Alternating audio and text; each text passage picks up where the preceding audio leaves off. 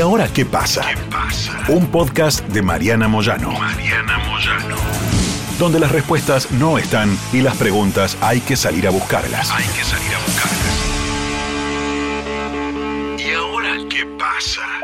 Che, ¿sabés que estoy alucinada con una cosa? Con el tema del sonido, ¿viste?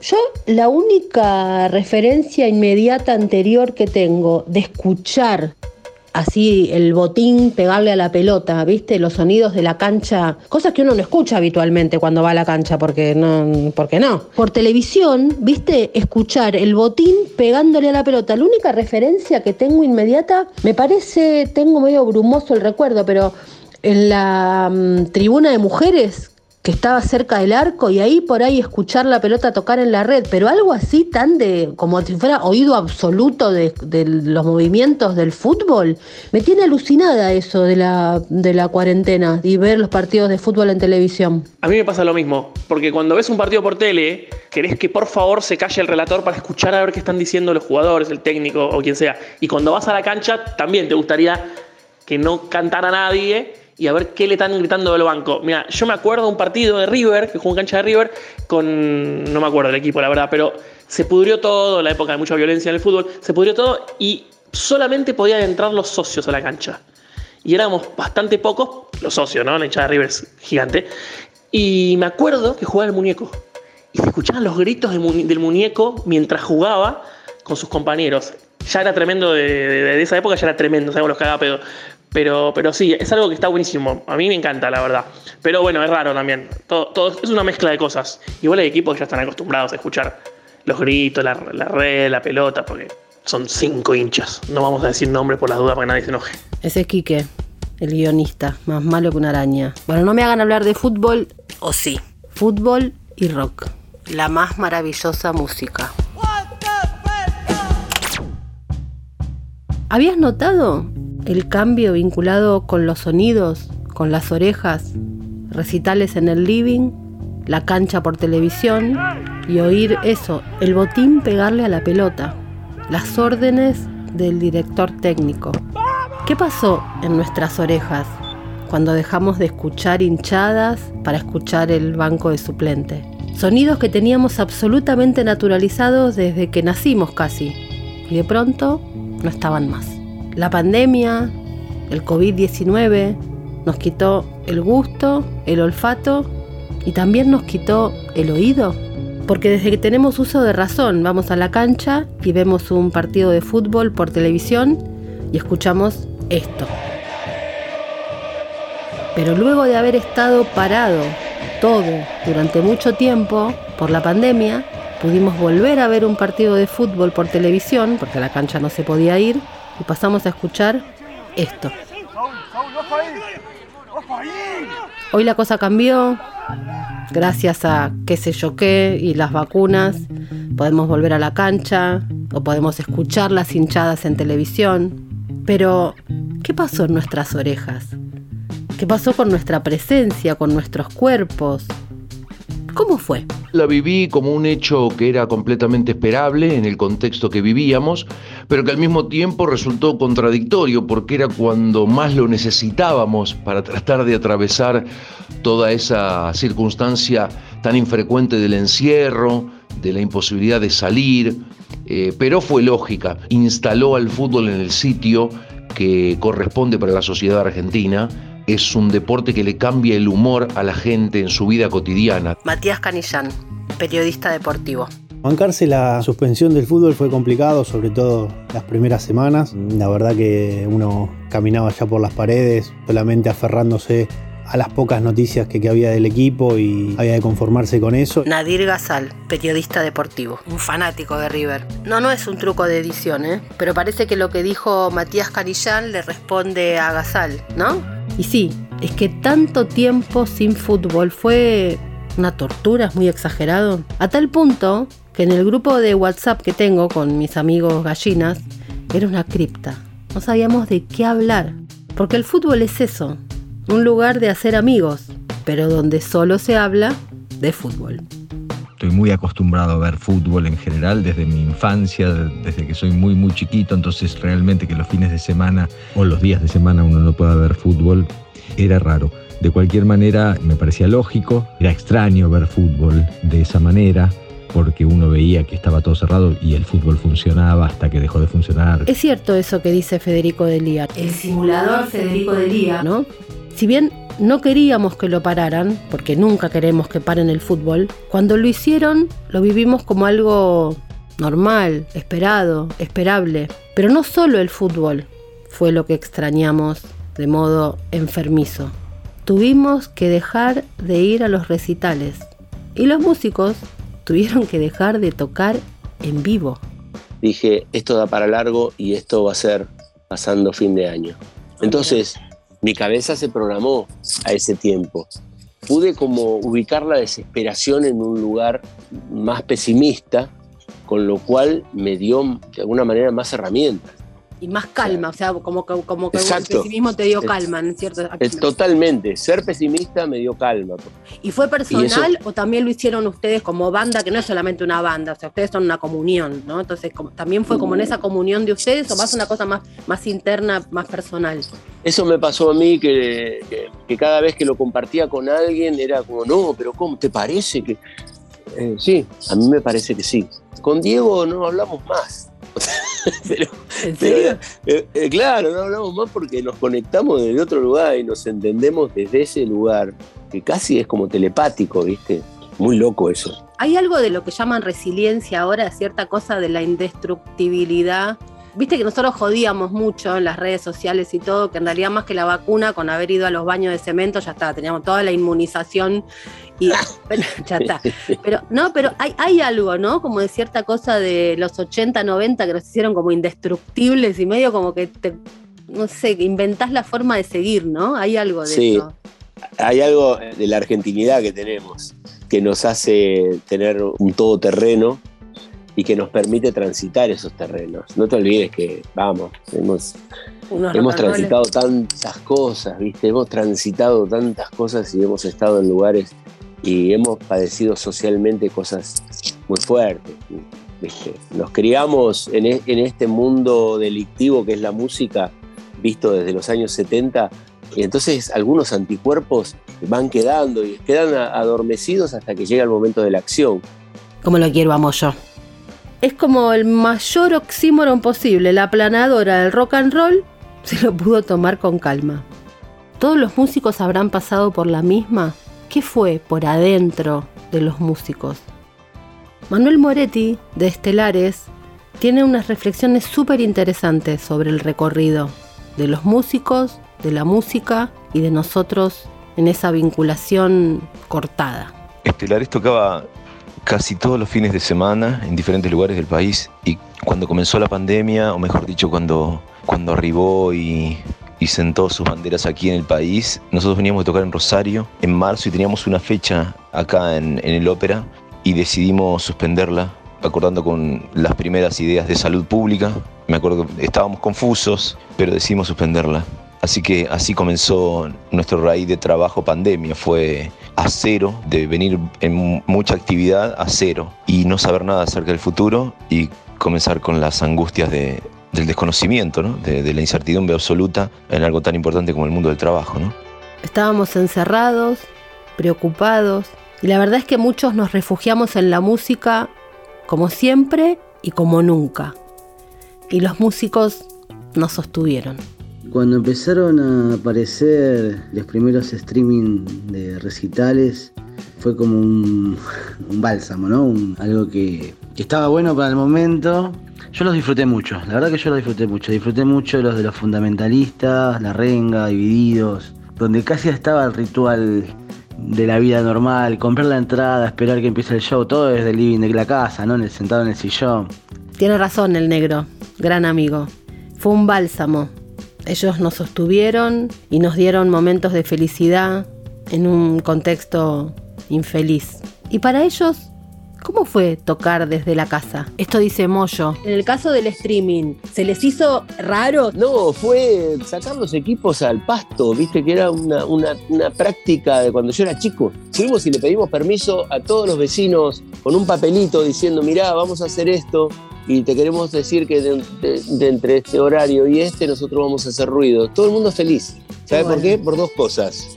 Por haberles avisado, yo la dediqué a avisarlo, y por generar un sonido en el barrio en el medio de esta locura. De nuestro lado es, che, acá estamos, a todas las personas que extrañaban ese encuentro, ¿no? Aguantá, pero estamos.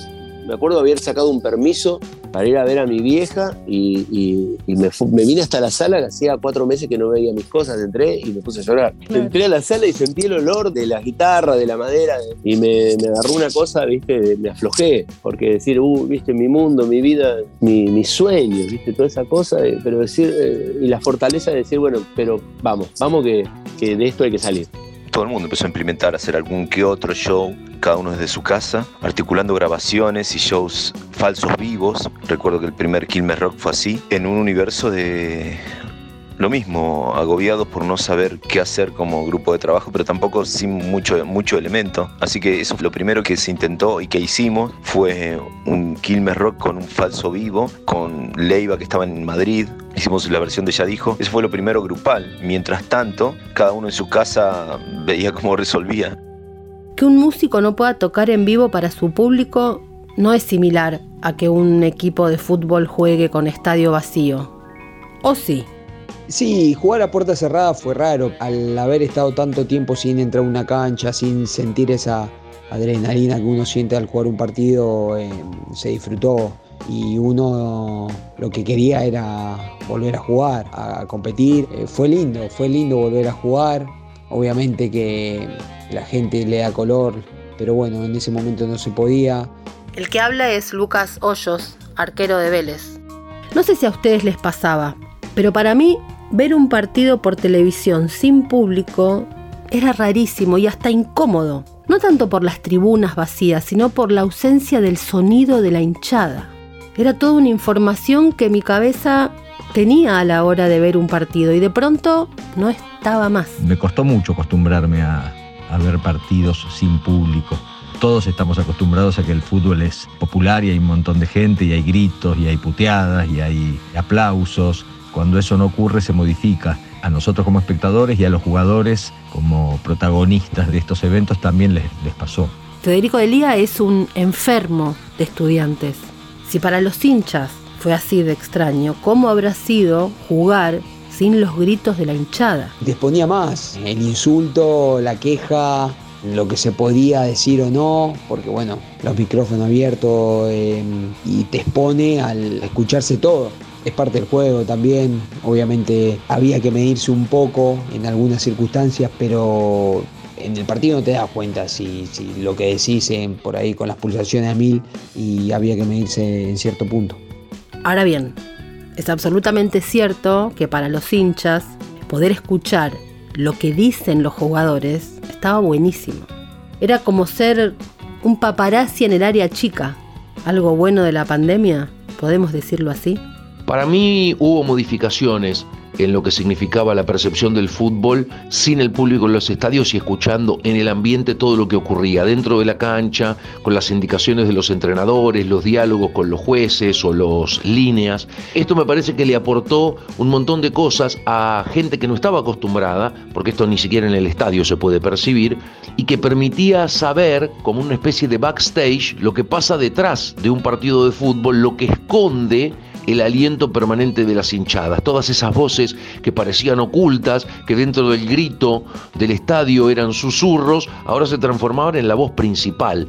Me parece que es una experiencia atractiva para el espectador de fútbol que no estaba acostumbrado a esto. En cuanto al relato deportivo, al no tener público y al verlo por televisión también, hay una cuestión un poco sobreactuada de fingir una emoción que no es tal porque el público no contagia, y porque evidentemente falta lo más interesante que tiene el espectáculo fuera de lo que es el partido, obviamente porque los protagonistas son los jugadores. Era atractivo poder escuchar lo que se decía dentro de la cancha, entre los jugadores, el director técnico, pero pasaba algo más. A mí se me viene un potrero con 22 pibes jugando sin nadie entonces escuchás lo mismo, escuchás el botinazo, escuchás la voz del otro, entonces lo asocio con eso, o sea, empecé como a, buscarle la, cosa que tenga que ver con algo que nos pertenece. Me encanta lo que dice Moyo, hace pensar que la carencia de ese sonido es Es como si el fútbol profesional se hubiera transformado, al menos por un ratito, en algo amateur. Los partidos a puertas cerradas fueron un verdadero submundo, te podría decir que una realidad paralela, totalmente atípico desde el escenario hasta los alrededores, hasta el, el ambiente, el clima. Realmente todo parecía un entrenamiento, desde escuchar los gritos dentro de la cancha del cuerpo técnico, de los jugadores, que eso tiene un, dejo de, sensación diferente porque es como vivirlo por ahí un poquito más de adentro del juego y eso está bueno, pero te podría decir que es lo único positivo porque después el, el ambiente y lo que es el partido en sí no, no tiene ningún tipo de comparación con lo que es el fútbol. Fue una experiencia muy diferente desde lo laboral y también desde, desde el, el sentimiento. Bueno, si hay alguien que sabe de sonidos, es Adrián Taberna, sonidista histórico de Soda Stereo y de Gustavo Cerati y de incontables artistas de la historia de nuestro rock nacional. Taberna, ¿por qué el sonido es tan importante? Es como ir al, al campo o ir a- al, al mar y escuchar romper las olas. Todo eso nos lo sacaron en un momento. El sonido te da la dimensión del espacio. Es un pequeño detalle. Vos en un lugar que retumba, como esta casa que es alta, te da un audio. Vos vas a entrar a una, otra, una casa que por ahí más ¡pum! apagado todo. Y el sonido te da la dimensión del tamaño de las cosas. Andrea Álvarez, la de los pelos parados, la que le da la batería con todo el poder de las mujeres, la percusionista de Soda Stereo, la preferida de Soda Stereo. Y sobre justamente el sonido y el espacio, dice esto. El sonido está ahí, ¿no? Vos cuando grabás un disco, tocas. Pero después a ese sonido hay que ponerlo en el espacio. Cuando lo pones en el espacio, ahí definís lo que querés comunicar cuando tocas. Es como me dijo Adrián, una cosa es levantar el volumen y otra cosa es amplificar y hacerle el sonido a una música. Llegaron las vacunas, el alivio, las aperturas. Retomamos un poco de vida normal, con barbijo y con cuidados, pero pudimos volver. Pudieron ellos también volver. ¿Cómo fue volver, Moyo? La vuelta fue una ópera con unas, creo que eran 300 personas, todos con la cara tapada, a distancia del otro y nosotros en esa situación y ahí te das cuenta también todo lo que pasa con los sonidos y los espacios. Muy fuerte. El encuentro tenía una carga emocional eh, altísima y toda la otra parte a la que nosotros estábamos acostumbrados a entrar en esa frecuencia loca entre el sonido de las personas y el sonido nuestro, que se hacía eh, analógicamente una cosa ahí hermosa, no estaba. entonces iba algo y no venía lo otro, y entonces en esa ida y vuelta era un, un despliegue de energía enorme, yo me acuerdo de lo cansado que terminé. Andrea Álvarez le pasó otra cosa. A mí me costó mucho volver. Es más, no tenía ganas de volver, porque realmente a mí, que estoy muy acostumbrada a no tocar en vivo y a tocar en lugares chicos, realmente lo que más me da placer es tocar. A mí me convenció el padre de mi hijo, que tiene un boliche que se llama Stramer, bueno, él es el baterista de Ataque 77, y me convenció para volver a tocar en vivo. El solo hecho de, de estar preocupada por la venta de entradas y todo, a mí ya me estresaba. Paula es una amiga de la vida que tiene una extensi... síganla ahí, cima lista de recitales en su haber. Para ella, estar tanto sin ir fue un calvario verdadero. Pau, ¿cómo fue la vuelta? Fue súper emotivo y, digamos, la banda en vez de presentar algún disco en particular, dio un recital bien de hits y bien emotivo. Eh, fue como que, wow, bueno, sí, se terminó la pandemia. Ahora sí.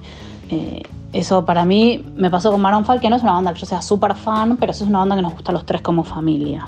Y algo que me pasó con el Movistar Arena, y por eso cuando fue el recital de Babasónico fue súper movilizante, es que yo el Movistar Arena lo había conocido como vacunatorio, me había ido a vacunar. Entonces como esa cosa de incertidumbre, y finalmente cuando tocan los Babasónicos ahí, es como, bueno, fuerte. Y así como volvieron los recitales, volvió el fútbol con público. Después la vuelta con público fue, fue bueno, una sensación muy linda, uno quería volver a sentir eso en lo personal y, creo que todos querían volver a sentir esa euforia, ese folclore, ese insulto de si te tocaba jugar de visitante, se necesitaba, creo que es lo que hace el espectáculo. Y si fue lindo para los jugadores, imagínate lo que fue para los hinchas. ¿Qué te parece, Federico? Volver a pisar la cancha fue particularmente emocionante porque coincidió con la vuelta a uno. Yo soy hincha de Estudiantes de La Plata y se inauguraba el estadio y antes de empezar a jugar los partidos con públicos pudimos ir a esta inauguración. Para mí fue toda emoción. Después una vez que pude ir a ver un partido con gente y todo, fue realmente lindo, emocionante, pero creo que hay una mezcla de todo, no solo por la cancha, sino por empezar a, reencontrarse con la gente socialmente, cosa que veníamos, veníamos encerrados durante mucho tiempo. Yo la verdad no sé nada de sonidos, no sé ni tocar el timbre. Solo sé que me gusta la música, la pelota y escuchar. En la charla, Taberna nos dijo que los sonidos no son como eran antes ni van a volver a ser. Me quedé pensando en eso. No volvimos a donde estábamos. Esto nos transformó a todos. No sé a dónde va a terminar. Yo lo que estoy seguro es que no volvemos a tres años atrás. Cambiaron mucho las costumbres, la gente la veo como más retraída en general. Mismo sin ir a, lugares de miles de personas, de cientos, un restaurante, todo eso. Yo lo, que veo, no, tampoco me la paso saliendo ni nada, pero yo soy muy observador. Y mismo en los shows la gente está como, este es el momento de aplaudir, este es el momento de escuchar. Nos cambiaron la conducta. Nunca pensé que iba a decir esto después de haber descubierto que podíamos tener esta especie de oído absoluto de los detalles que en otras ocasiones son inaudibles, de dos de las cosas que más nos gustan, el fútbol y el rock. Pero qué suerte que volvimos. ¿No, Moretti? No saqué muchas conclusiones, pero la alegría es que estamos tocando de nuevo y no estamos desesperadamente paranoicos como al principio una síntesis, estamos tocando de nuevo y estamos tocando en paz. Ya estamos todos vacunados, entonces eso creo que nos generó un poco más de confianza. Por suerte estamos trabajando de nuevo, esa es la conclusión, y por suerte la vacunación ha permitido que, que estemos trabajando no tan paranoicos y llenos de pavor como las pocas veces que salíamos en las primeras instancias de pandemia.